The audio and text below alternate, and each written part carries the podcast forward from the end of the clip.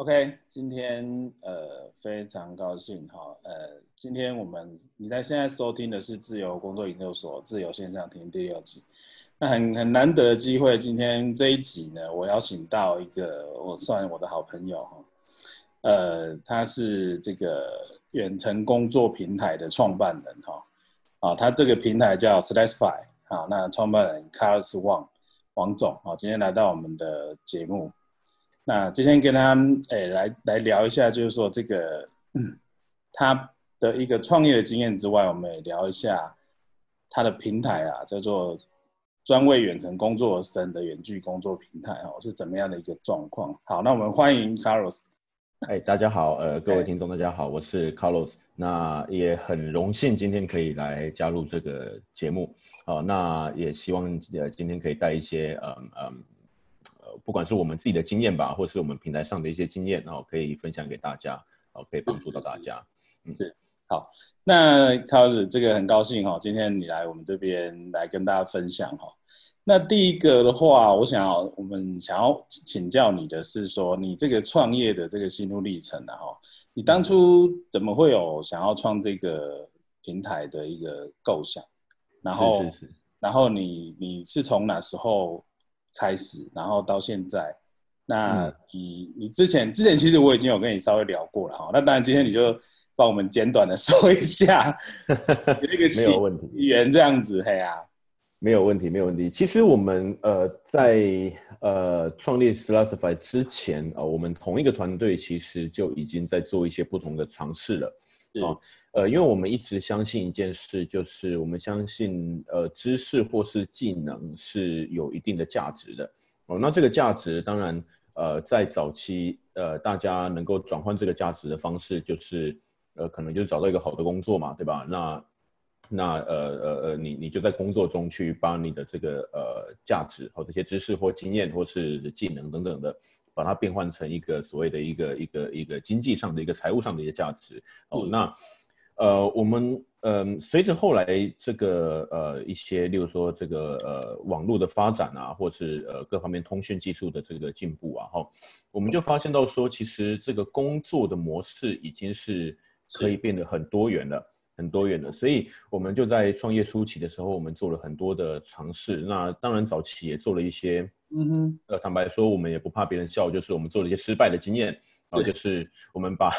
把每个人呢变成是一个每个人的技能呢变成是一个商品，然后在平台上去做销售、去做贩售这样子。哦，那嗯，但是这个模式我们后来发现到它可能嗯，我们讲的比较保守一点的讲法就是它可能时间点还不对哦，所以呢，我们在二零一六年的时候。呃，有做了一个尝试，就是把这些呃我们的这些概念呢，把它变成现在各位所看到的这个呃 Slasify 这样的一个远距工作或者远程工作的平台。哦，那因为那个时候我们看到一个一个一个嗯一个一个趋势啦，就是说呃呃人为什么员工为什么要到一个固定的地方去工作？哦，或是说员工为什么要他就只能够同时间为一个呃，雇主来工作，有些人他的工作特特性的确是他不需要呃在同一个雇主之下的哦。那也有些雇主他的确，或是说企业端啊这些他们在用这些呃人才的时候，哦他可能就是呃呃呃采取阶段性的去去使用这个人才就可以，所以他可以把双方都。都都解放出来，然后呃呃，让大方双方都可以在各自的这个效益去做最大化哦，所以这是当时我们看到的一个一个趋势。但是呃，这件事情从一六年做到现在呢，其实嗯也也是有遇到一些呃呃中间也是。不断的对，在做一些慢慢的做一些调整或是改变然哈。那这个这个东西待会可以跟大家再去多多分享。不过讲回来，我们当时去做这样的创业，其实很单纯，只是因为看到了这样的一个趋势，然后加上加上我自己啦，我自己其实我是呃呃 IT 背景的人，就是我是我知道讲 IT 背景，对讲 IT 背景讲的是一个比较比较文雅的讲法，那我都说我是一个，对我是个技术宅，以前的所谓所谓。对，对，就是就是就是写程式的工程师这样。因为你之前说你是 IBM 出来的嘛？对对对，我对 IBM 工程师嘛。对对对，其其实，嗯，我的我的职业历程也是比较比较特别一点。我是先从一些比较小型的公司开始，很多都是加 startup，呃，到到 startup 去工作。因为其实我自己很清楚知道我自己未来是要创业了哈，所以 OK，呃，对，所以我在早期在选择工作的时候，我都是选择 startup 去去去去加入哦。原因就是因为我觉得。我这样子比较能够看到一家公司从从从零到一哈，或是从从一到一百的这个过程会遇到什么样的问题哦。那那这个我我觉得这段过程中，我过去几十呃几年的这个工作经验其实蛮宝贵的哦。那到后来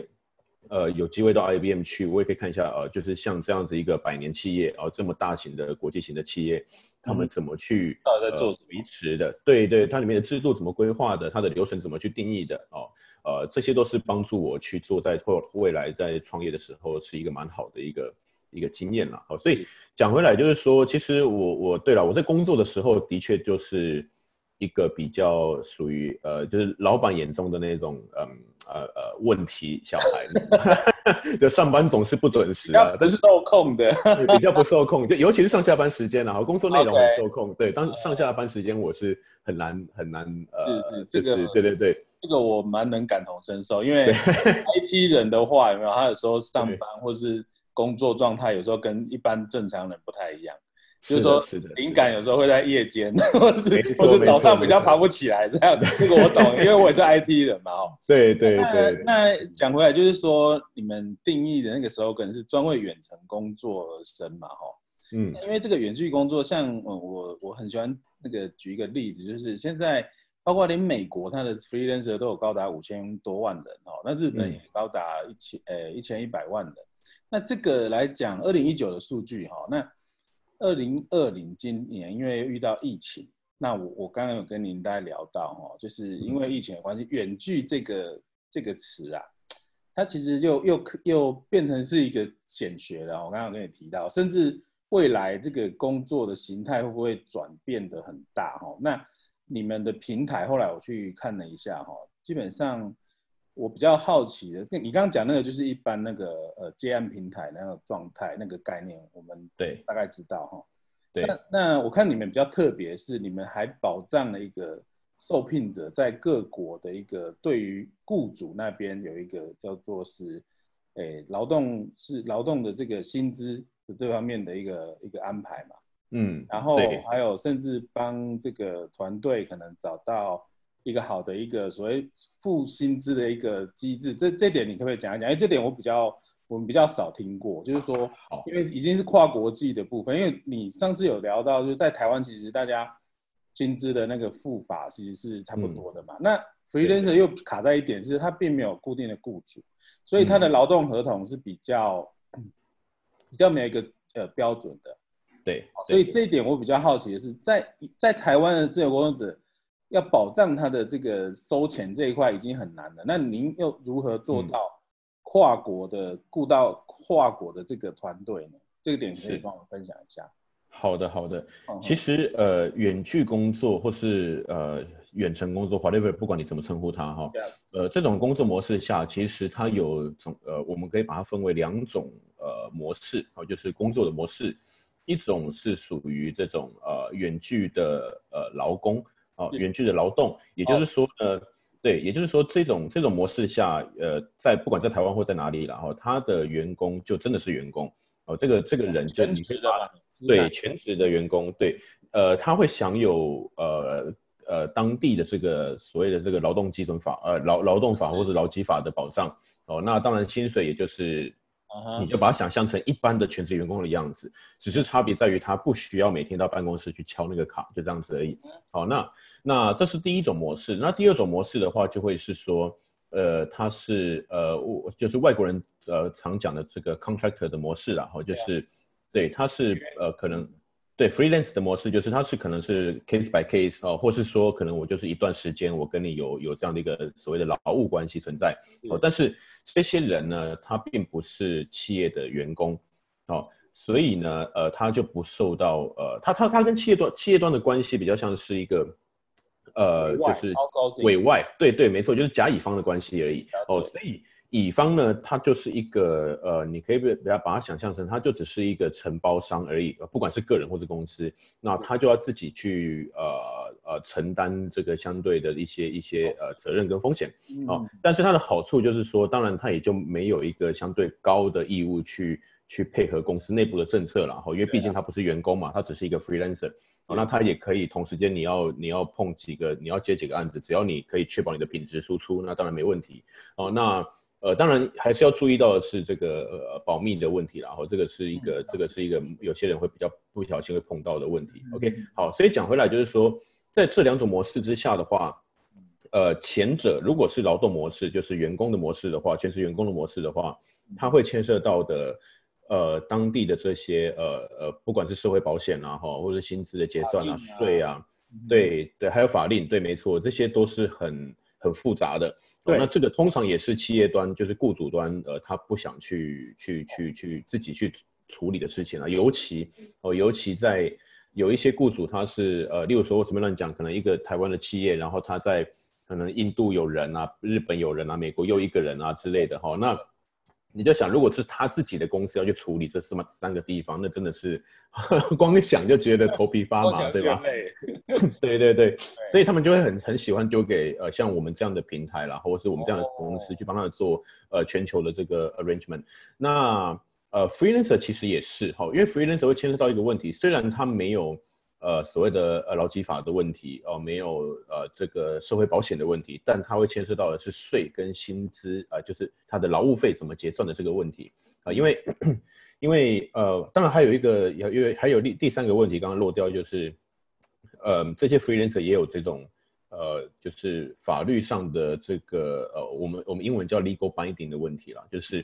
万一对万一真的 OK 今天发生纠纷了，哦那。嗯，如果我举例来说，如果一个英国的客户啊，然后在台湾找了一个 freelancer，那万一真的发生问题，不论是呃哪一方发生问题，那请问到底这件事要怎么解决？是要怎样跨海来提告？对对对对，然后你可能为了五万块，为了十万块，然后飞去伦敦告他，或是你在伦敦请个律师，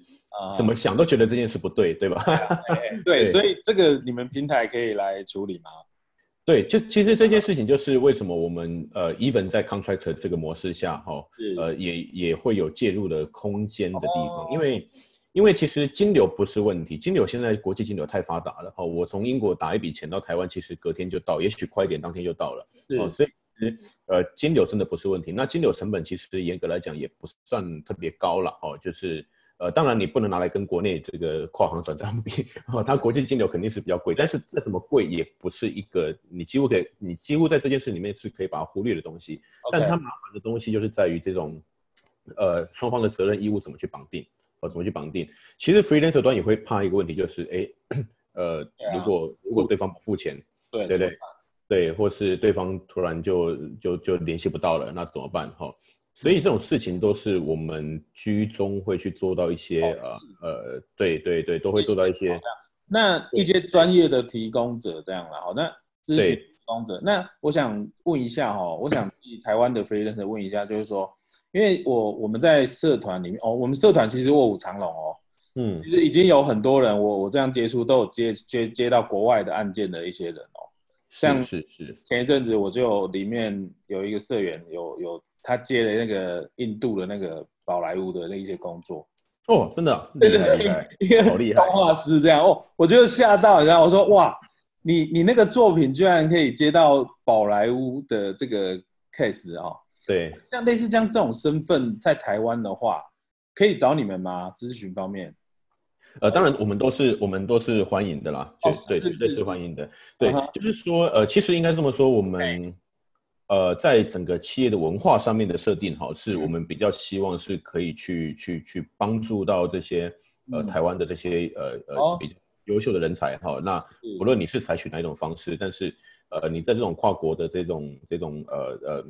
呃呃，劳务的过程中，如果有任何问题，对你其实真的，我们很欢迎你们来咨询我们，我们也不会在这件事上面收费用的。对，因为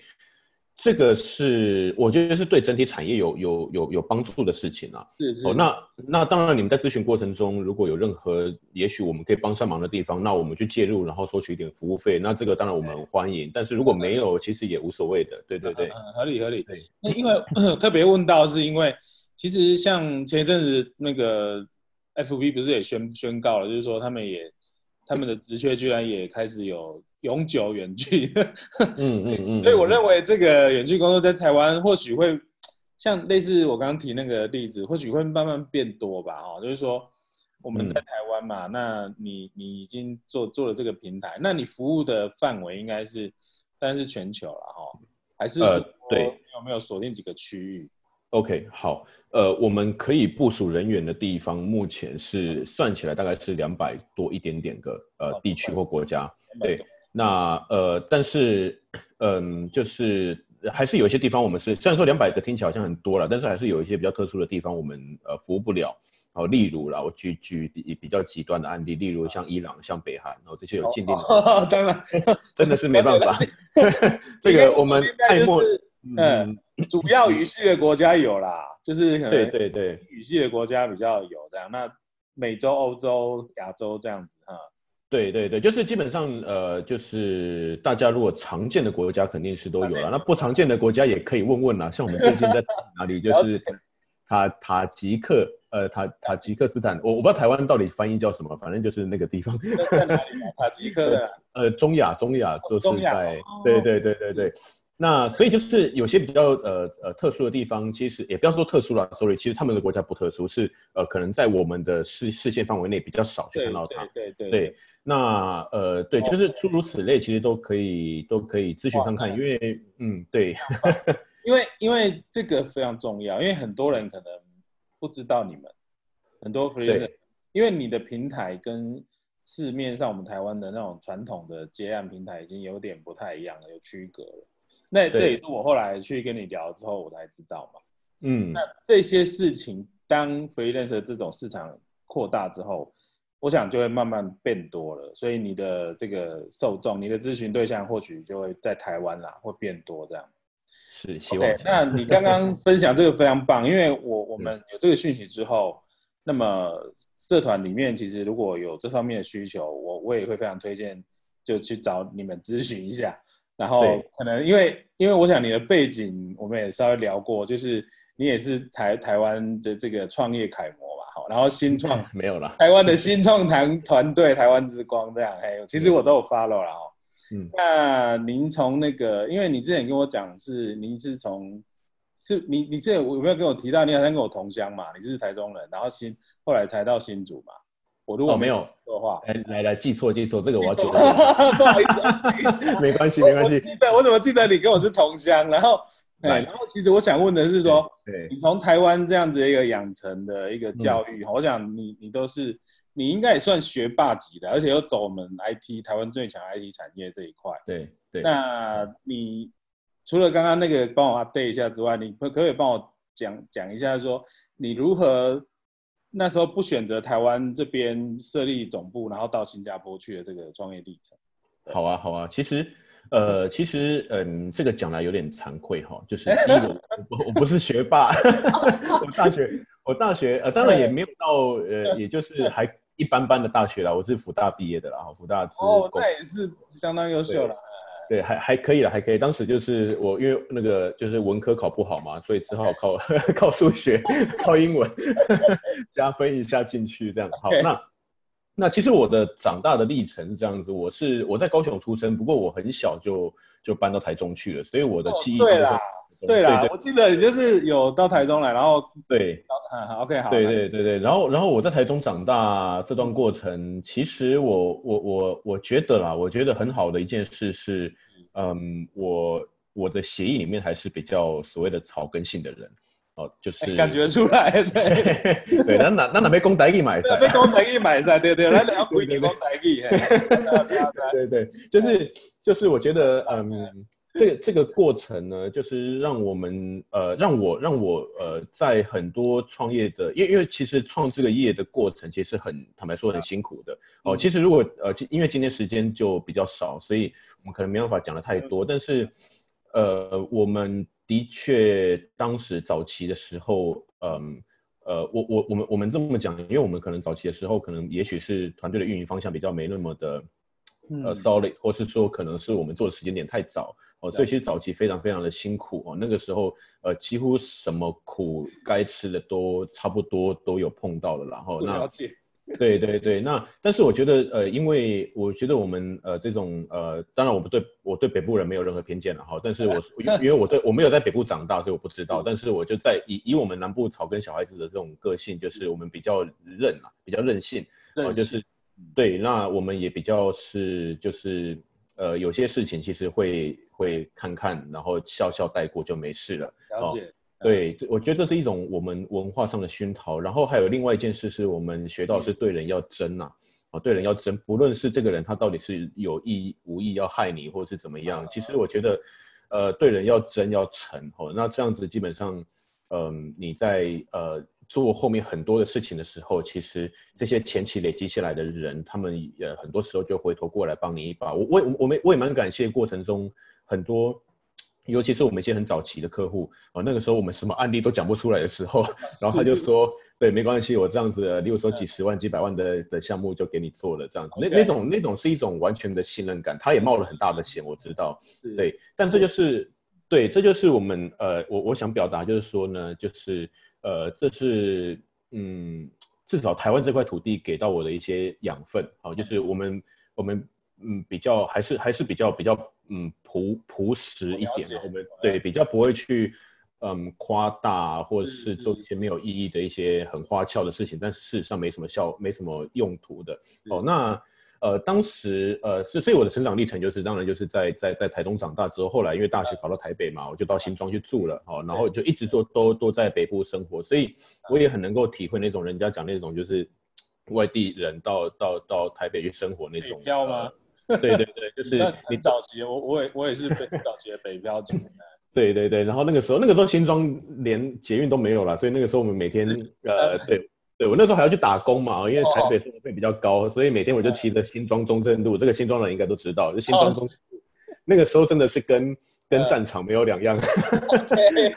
每天骑着中正路到台北市打个工，然后再下班回家这样。是哦，骑车对对对，OK。哎呀呀，那个年代就是你也知道，就是连住都是问题的，更何况买车子，对不对？所以我觉得就是这些过程让我们会比较能够去去呃，你会觉得吃苦其实也没什么啦，就是应该说你也不觉得他是吃苦，不是因为就在我们国家啦，其实也对，算说什么。你也知道台湾到哪里都蛮可以活，对对对对对对对对对对，而且而且台湾有一件事我觉得很好，就是真的人情味很好，尤尤其啦，尤其尤其呃有呃我我觉得哈，我觉得我蛮蛮鼓励大家去在台湾的话，你可以真的把就是方言可以可以可以多练习一下，因为我觉得方言是一个很好，不不论你讲客家话、讲台语，或者讲其他对方言哈，就是。嗯，它很好的去拉近人与人之间的距离。哦，有有的时候，例如说了，呃，这个这个是个不好示范，但是有时候我被警察拦下来，哦，那我我无意的啦，就没看不懂标示嘛，就不小心就转错弯了，然后警察拦下来啊啊，先生，你驾照、行照看一下，哎，大哥拍谁了？我今天不在家，被阿那给。哎，这个我这个经验有，我这个经验有。对对对对对，就是诸如此类。但是呢，呃，其实其实为什么当时到还是选择到新加坡去设立总部，然后我们把话题拉回来，扯远了。对对对对，就是嗯呃，因为其实在这个国际金融方面，因为我们的平台必须要牵涉到非常多国际金融的东西。了解。呃，你你你今天这个这个费用，你可能收的是收美元、收欧元进来，但是你可能转出去是转一个，例如说呃墨西哥的呃呃这个这个这个墨西哥的钱啊，或是转到什么阿根廷的比索之类的啊，或是卢布。都都有可能，就是，呃，这种国际金流的东西，国际金融的东西，然后还有呃国际的这个服务贸易的税法的规定上面，哦，其实，在呃新加坡还是比较，呃，我我不会用成熟来去形容它，但是它比较比较明确，它的规定比较明确哦，哪些行为该交税，哪些行为不需要交税，很明确的定义出来。那台湾的话。台湾的话，呃，我嗯，我觉得是这样子，就是当然我们也不是要去批评啊，不过不过台湾就是在呃，就是国际的金流服务这一块，的确是还比较呃稍微发展比较对比较复古一点的哈，还是有点复古的风格。对对对，哦，那呃税法上面呢，其实我们对于一个经营者来说，税法还是风险比较高。也就是说，有些东西它定义不是那么明确，所以完全是回到人自己的判断。那人的判断就会造成一个状况是，有些地方有些事情，每个人的判断就会不太一样了。哦，那会造成我们比较无所适适从，所以呃，然后还有一个就是这个，呃，新加坡签署的这个呃双重租税呃双双重的这个呃租税协议，然后还是呃覆盖的国家比较多一点，然后它加入的这个呃一些贸易组织可能也比较呃比较比较可能比较多一点了。这个其实我没有特别去了解，但是至少我们目前经营到现在，在税务的风险上面还是比较。可控的，然后可控，因为我们这个行业是这样子哈。为什么我们很在意这个税务风险？是因为我们必须要帮别人代付薪水啊。所以呢，举个例子来说，呃，我今天可能呃收了十万块，例如说某个英国客户要给台湾人付十万块，所以我们一定是收了十万块，然后再加可能例如说一万块的服务费，我什么乱讲的了哈。所以总共收了十一万进来，那我要付十万给到台湾的这个呃呃工作者，但是这个十一万里面，其实我真正我的利润只有那一万块。但是呢，有些国家呃，或者有些地方呃，就是他会基于这十一万，就会给你抽一个很高额的这个这个代扣呃代扣所得税代扣哦，那可能一抽就是十趴二十趴，那十一万再抽抽个二十趴下来，我马上变成赔钱的，我还要赔钱给台湾的 freelancer，你懂吗？对，所以所以这个我们为什么我们这个行业对于这个呃税会这么的重视哦？因为有些人可能会讲说啊，你有赚钱就交税啊，但但问题在于说，因为我们在这个行业里面。呃，他的这个这个呃呃呃呃，在财务上面是一个比较特别的安排啦，所以，嗯，对，就是我们也很希，我们也很希望说，我们就基于我们赚到的钱去交税，这个完全没问题。但是有的时候就是因为在税法的定义上面，到底哪些钱属于我们赚到的，这个是很模糊的哦，所以呢，就会造成这个状况。所以我们最后就选择在在新加坡了哦。那对，那新加坡。他那边的创业环境，我之前记得也稍微跟你小聊一下。嗯，呃，对于这个新创或者是一些个人创业、青年创业来讲的话，其实它也有优于台湾的一些优势，不是吗？呃，对，其实我觉得新加坡一个比较特别的地方，就是应该说几个比较特别的地方，就是第一个是行政效率挺高的啦。我知道这个了解，对对对对对，那。呃，我我先说哈，有些人可能会，嗯，有些在新加坡待很久的人，他可能会还是有对新加坡政府有一些不满的地方哈。那当然，我我我觉得是这样子，呃，我我我我想分享的就是看到别人好的地方，那别人不好的地方不是我们没看到，而是我觉得也没有必要去讲什么哦，因为那是别人的国家嘛，对吧？那呃，我觉得好的地方就会是说，呃，他行政效率真的真的不错，真的蛮高的，然后呃呃，政府的数位化程度也高，所以很多。其实你真的，我在新加坡很少跑到政府单位去过，几乎不太去的。哦哦哦，都线上都可以做。对我我我甚至很好玩，我当时要帮我自己办签证的时候啊，因为他那个签证的网页打开一大堆英译我跨不哈，然后我就 打电话去，对，打电话去客服，因为你到新加坡双语嘛，我就打过去客服，然后说哦呃华语请按二，华语请二就华语。问了半天之后，我还问他说，哎，那那个我可不可以？呃，直接看要什么资料，我带去柜台去，就是看你们有什么柜台，然后我去现场给你看一下。你要这些资料，我全部交给你就没事。对，他说，哎，不好意思，我们没有，我们都是全部线上申请，不然就邮寄过来。对，邮寄过去，邮寄就要很久。嗯，所以就从这个经验就告诉我们说，其实他们那边的确在这种数位化程度真的是做的挺高的了。他一切也是为了效率去考量。然后，那除了效率以外，呃，再来就是他的这个。真正的国际化的氛围其实蛮蛮重的，重。所以在那边，不论你的你的肤色是什么，哈，你那我们可能是华人的脸孔，那不不论你是白人，不论你是南亚的人，呃，甚至呃非裔的人，其实，在当地大家都不会有太多的，嗯。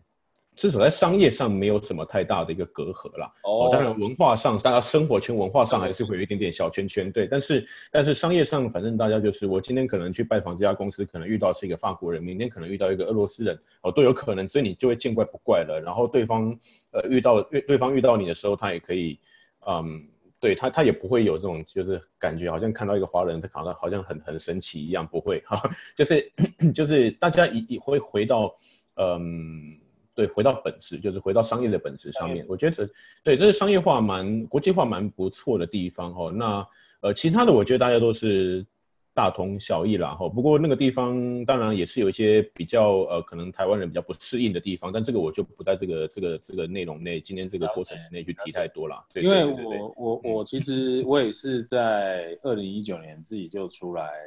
独立创业了哈。那当然弄到现在，我我认为台湾的这个创业环境是没有那么的。没有那么先进呐，哈，但是我我觉得说比较传统，比较偏传统一点。那当然我也从接触新创圈开始，那但是我认为呢，这个自由工作者或者是自己创业都都有相同的一个目标啦，就是他他们其实是比较希望可以弹性的做他自己的事业了，哈，那甚至可以未来可以跨国境这样子。那所以话说回来呢，对于台湾的这个年轻的自由工作者或创业者，或者他想要往这个新创圈啊各方面来走的话，你会不会以这个你这么多经验的前辈的这个角色哈，来来给我们一些新进的一些呃伙伴一些建议？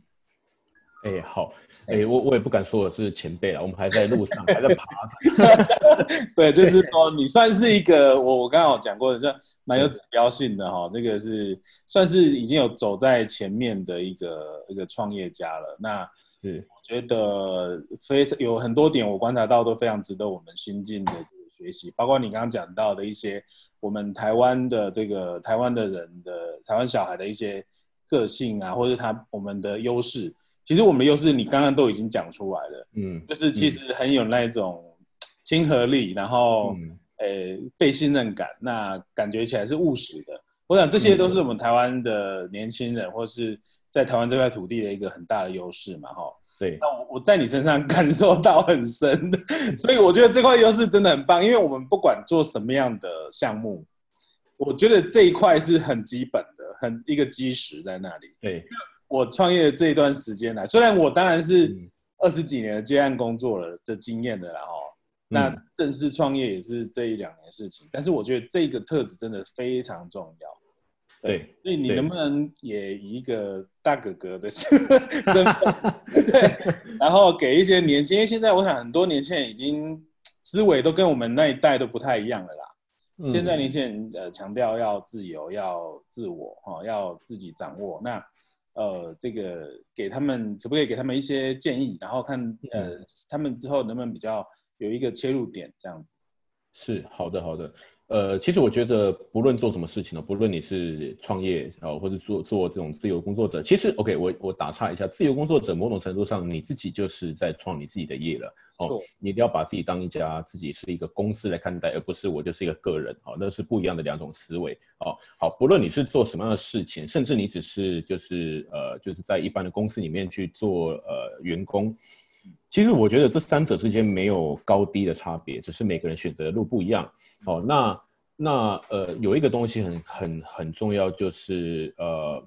呃，就是我们刚刚讲，就是呃。英文叫 integrity 啦，哦，嗯，这个这个这个 integrity integrity 很重要，是因为这是你个人的一个一个品牌。如果你是一家公司的话，他就会别人就会把这件事情呃投射到你的公司上面去。你的公司可不可靠？你这个人可不可靠？因为很多时候在商业上的交易，哈，嗯嗯，尤其在华人的社会里面更严重，哈，就是呃商业上的交易，呃，更多的是彼此的信任感。如果这个信任感不足的话，呃，其实很多事情会很难做，很难做下去。呃，甚至他会，因为因为为为什么人家会需要请你来做这这件事？一定。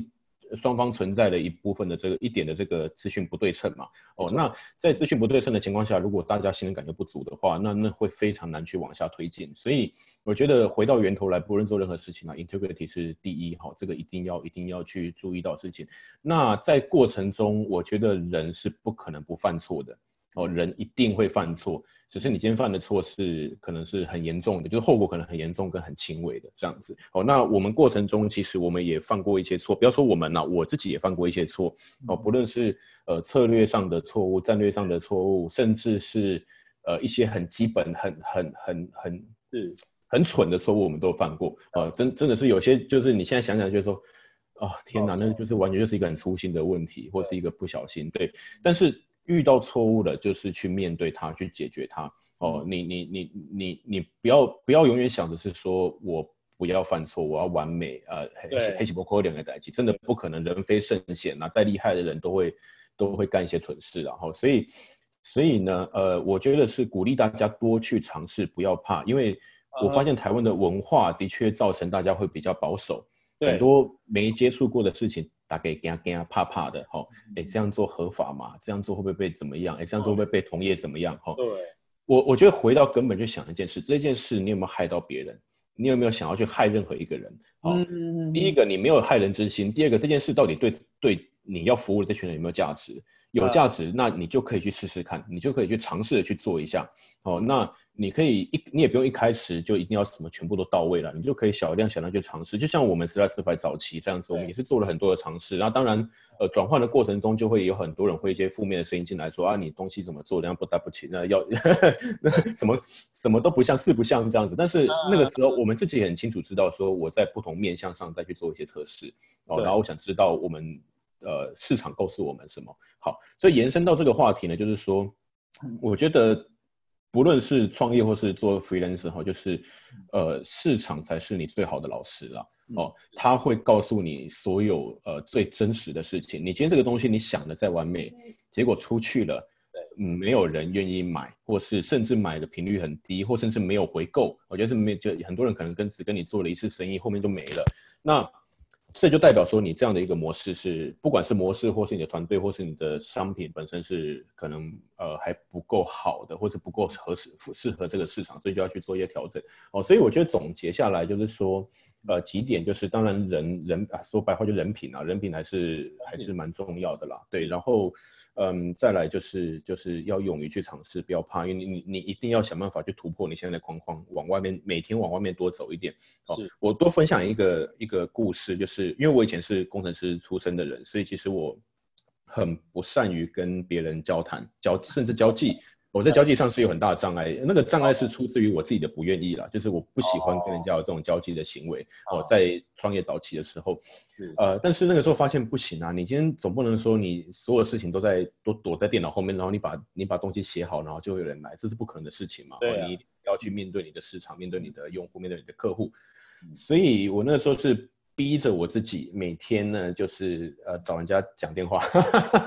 对。就是有事没事，然后可能也不是很重要的事情，然后就找人家聊天。不论是有可能讲电话，有可能是就是打打字、聊聊天这样子哈。就是对，哎对，所以我在这个借这个机会跟之前被我骚扰到的人说声拍谢。对，好，那呃，其但是这个就是呃，我我那个时候觉得说，哎，既然我有这样的障碍哦，然后我也知道我自己不想做，但是我就逼着我自己去做一些呃，我我该做去去做的事情。好，那当然这个是对于我自己而言，如果对公司而言的话，其实。嗯，也是也是一样的道理啦，就是有些事情可能你现在公司你你觉得该做，但是好像现在公司嗯不太具备这样的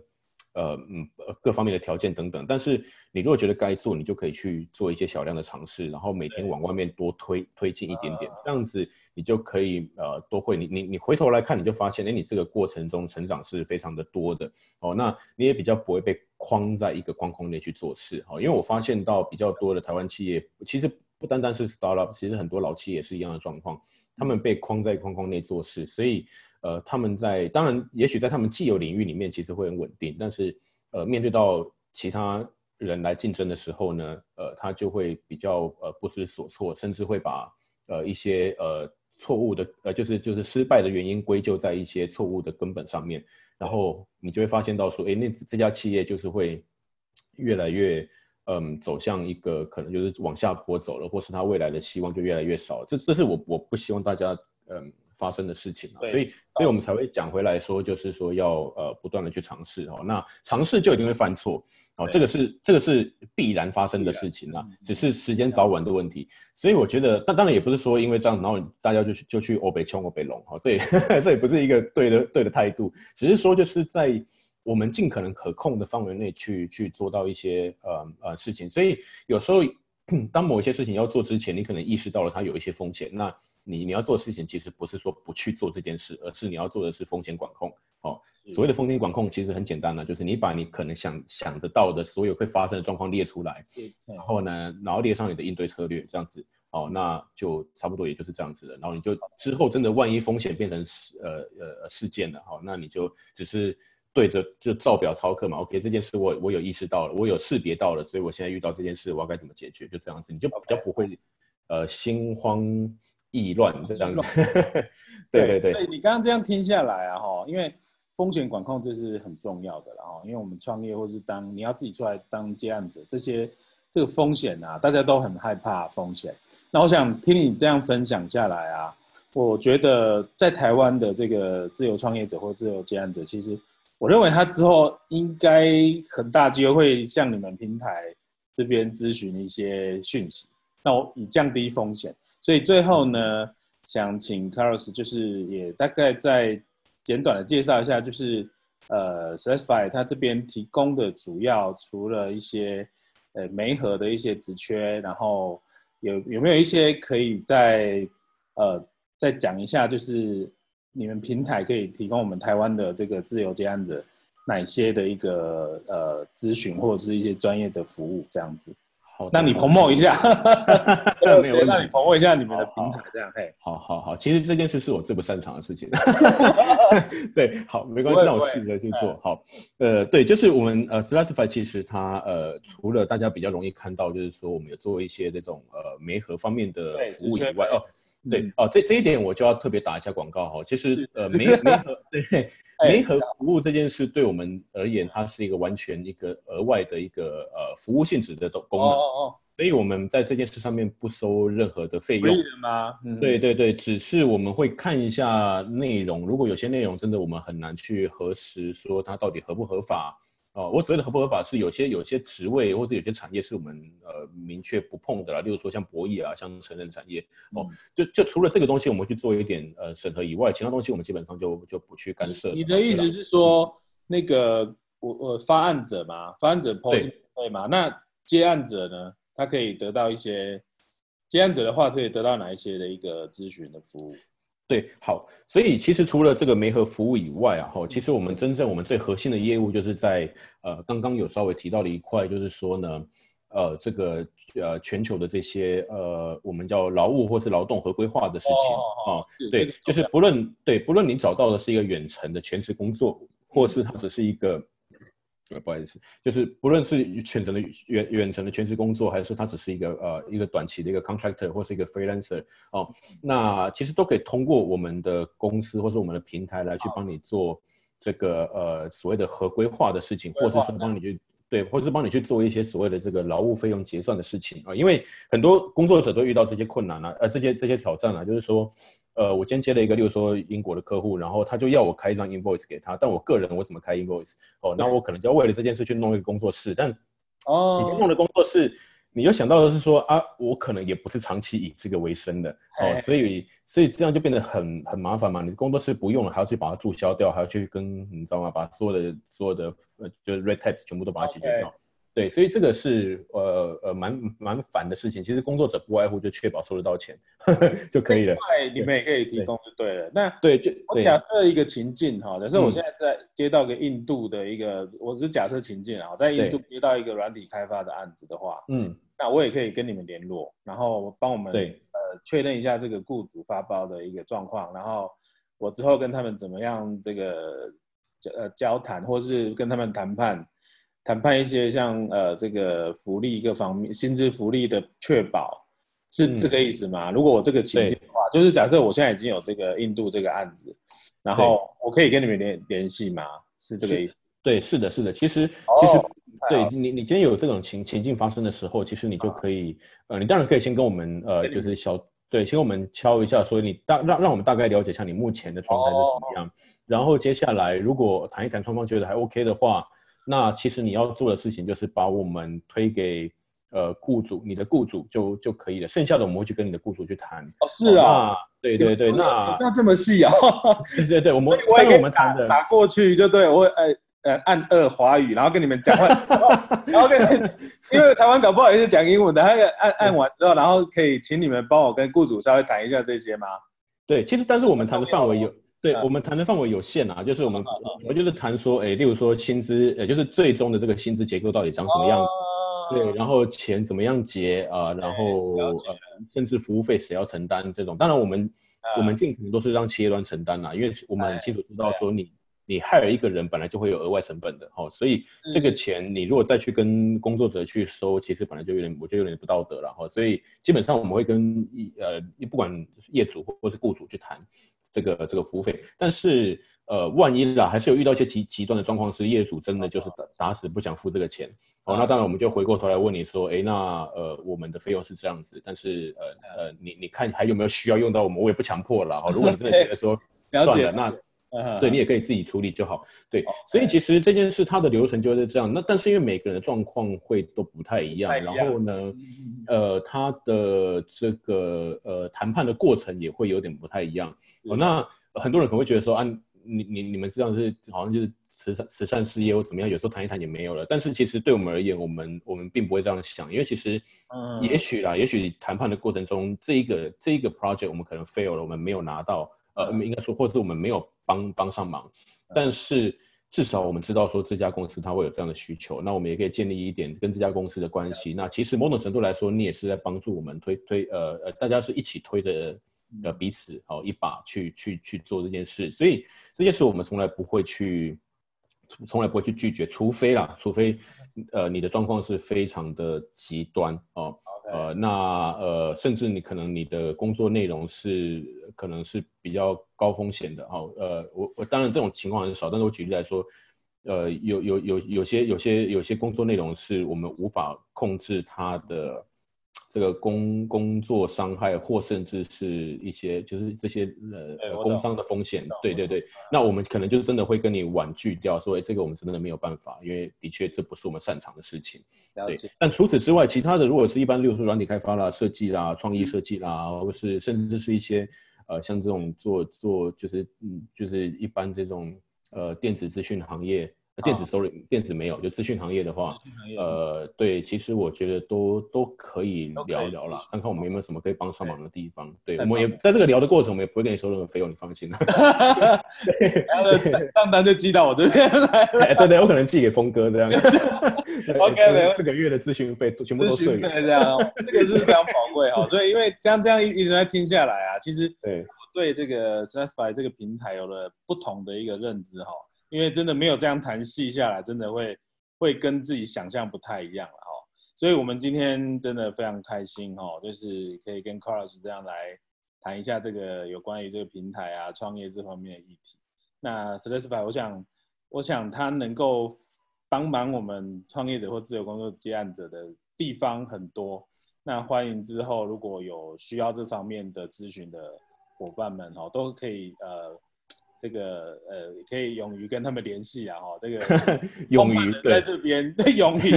我想很多自由职业者都是比较害羞啦。这个现在今天创办者这个亲亲亲临现场哦，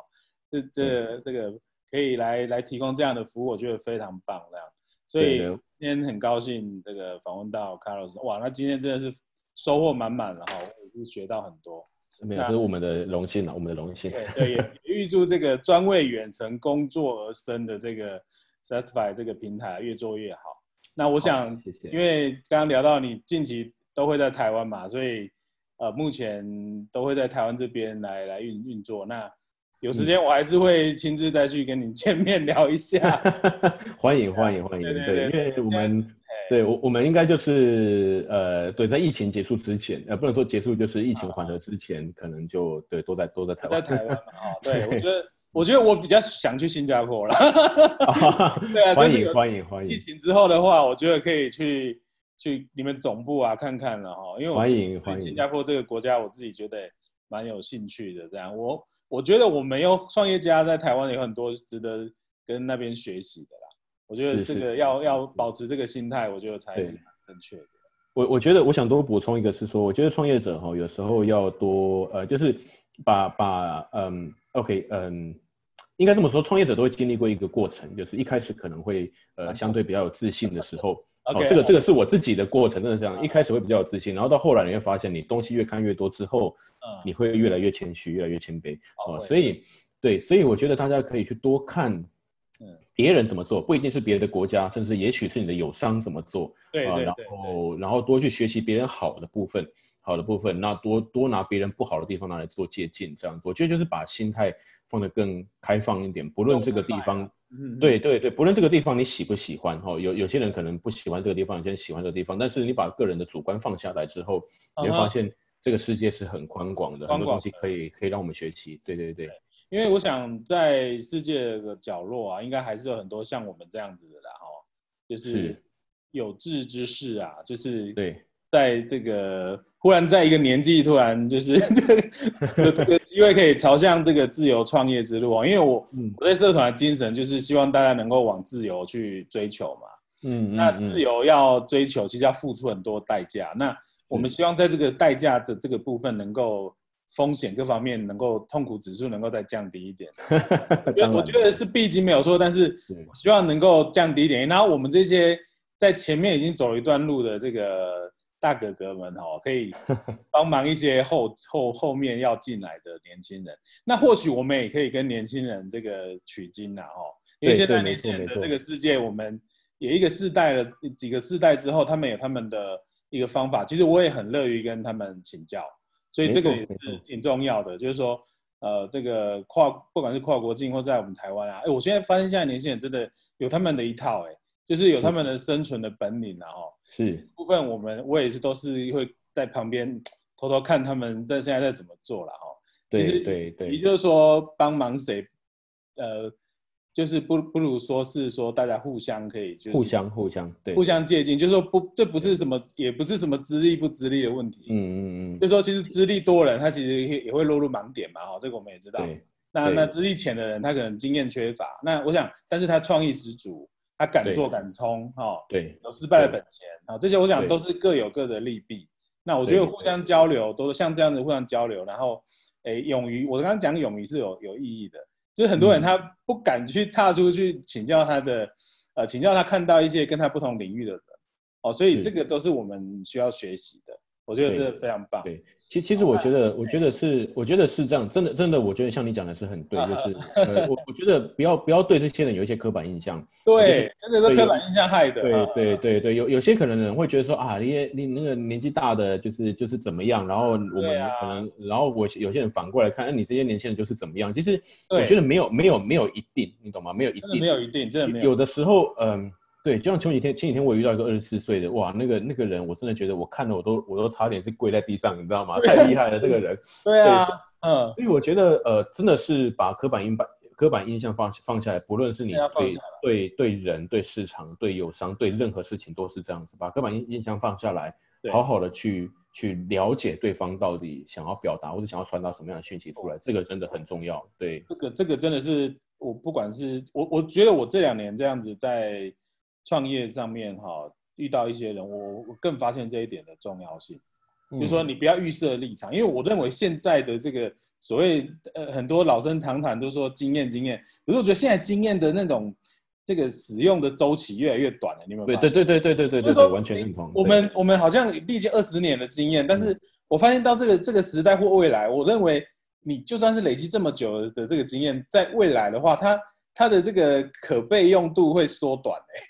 诶，就是说它会贬值，你知道吗？就是我我我有这种非常有这种感受，就像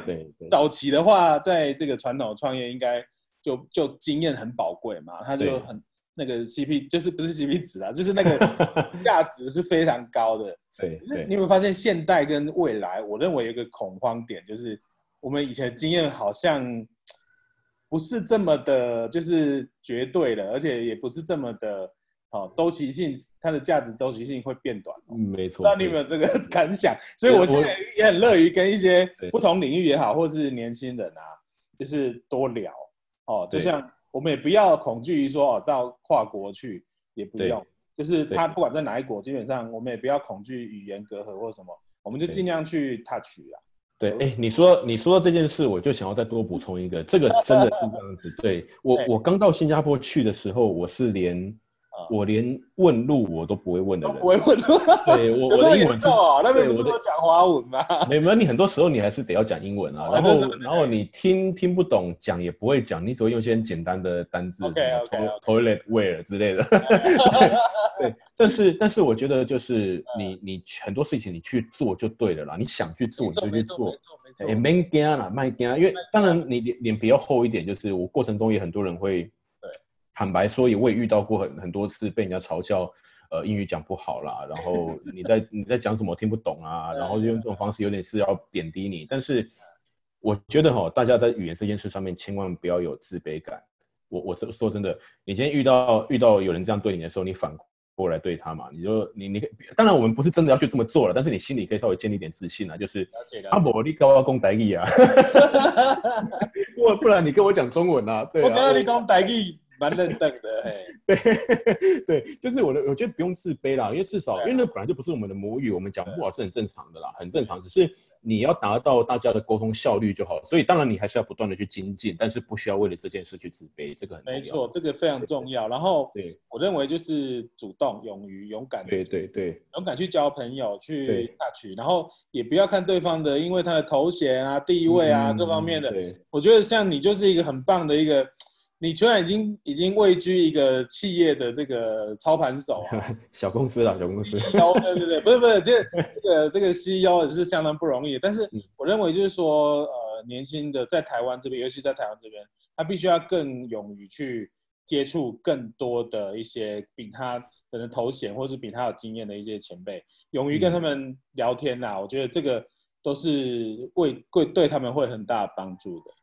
好，那那今天真的非常感谢 Carlos 哈，这个谢谢峰哥，非常难得机会。然后，那我也希望之后我们再开开创另外一个议题，我们再聊一下，因为我觉得创业路上是聊不完的哈。是，尤其是这个我我认为在推展这个自由工作这个这个角度啊，我觉得这是聊不完的。那您在这个业界，我我觉得指标性相当够，所以将来我还是会再邀请您来，我们来聊其他的议题。